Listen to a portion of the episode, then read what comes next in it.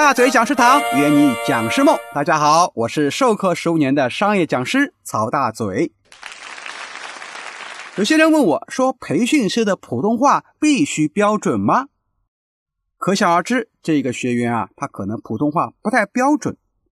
上课和演说啊，其实还是有一定的区别的。演说呢，必须讲究一个普通话非常的标准、字正腔圆，因为它是一个表演的艺术。而上课的目的呢，是学习我们老师所讲授的技巧和方法，或者说传递的正能量，去改变自己的心态。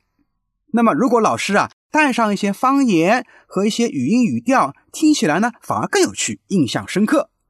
各位还记得百家讲坛的易中天吗？哎，易老师的普通话是不太标准的，发音很有特点。各位朋友，我们现在跟你们来说一说百家讲坛，哈，说？特别有意思啊，老师学不像啊。那么让人听了以后还想再听。那有些段子手呢，甚至还会学习易老师的发音。比如说啊，当年的《笑傲江湖》总冠军孙建宏老师，他就是模仿易中天的发音，然后呢，哎，一下子走红了。所以啊，作为讲师，你带一点方言，可能反而是一种特色。大嘴老师啊，有一阵子还专门学习湖南人讲话啊，字尾呢会拉长音，听上去呢很有一些腔调感。有些老师呢还会专门学习台湾腔、广东腔，因为他的授课地方啊可能离南方比较近，当然也是非常的受人欢迎。因为在我们授课技巧里面有一个叫五五三八七法则，百分之五十五是肢体的传递信息，百分之三十八呢是靠语音语调来传递信息，那百分之七啊才是我们的课程的内容或表达的内容。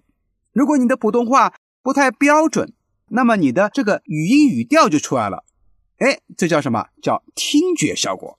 但如果你的普通话已经烂到根本听不懂，哎，那就是一个大问题了啊！必须好好的学习普通话来纠正自己的发音。有些老师的口音啊实在太重，结果呢，学员听着听着呢就听不懂，注意力啊就会从课程本身转移到你的口音上，那就是个大问题了，会降低满意度和返聘率。有一次，大嘴老师去旁听一位老师的课，那么这位老师啊，估计是福建人啊。我后来也没有问他，讲话呢胡福不分，还有点口齿不清，然后呢语速也非常的快，我根本听不懂他在讲什么，听起来很累。虽然课程内容不错，但是呢听了一个小时啊，我实在都听不下去了，就选了一个课间休息的时候偷偷离场。哼，结果发现好多人跟我一样也离场了。我相信那个老师自己也觉得很尴尬。都不知道他是如何能够坚持在讲台上站这么长时间的啊？那么，如果你的普通话不标准怎么办呢？好办，一方面呢，可以去专门去考一个普通话的资格证书嘛。还有啊，可以来我们大嘴堂，我们有一堂专业的训练发声和气息以及普通话的课程，目前还是在公益推广阶段，可以帮助更多的老师啊，很方便的走上讲台。如果你有兴趣呢，可以在评论区里留言，我会带你一起学习。